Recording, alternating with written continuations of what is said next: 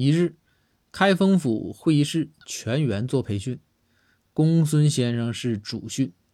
但是呢，会场纪律啊稍微有点差，吵吵闹闹的。这包公就怒了，站起来就吼道：“安静！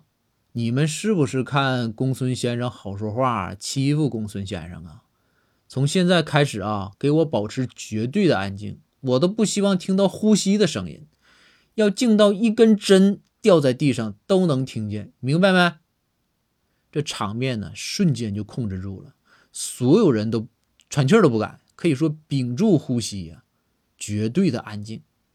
包公啊，非常满意，刚要对公孙先生说，让公孙先生继续讲，这个时候就听赵虎在底下小声的说：“大人，扔针吧，我快憋不住了。”